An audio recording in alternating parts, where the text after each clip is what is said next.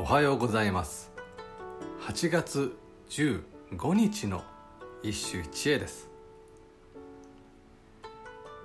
「万葉集漢十秋の増加より一首」久方の天津印とみなし川。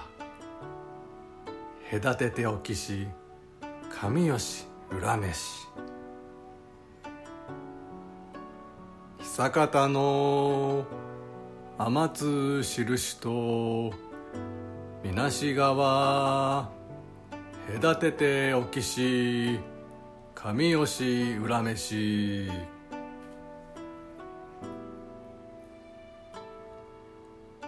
七夕伝説が日本に伝わったのは奈良時代と言われる。これが日本元来の七夕つべ伝説と集合した結果七夕というようになった。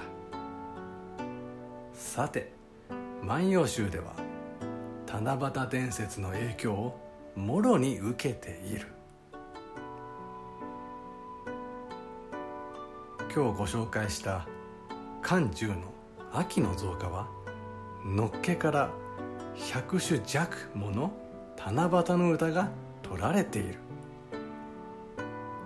これが古今集になると10分の1程度に減ってしまうのだから。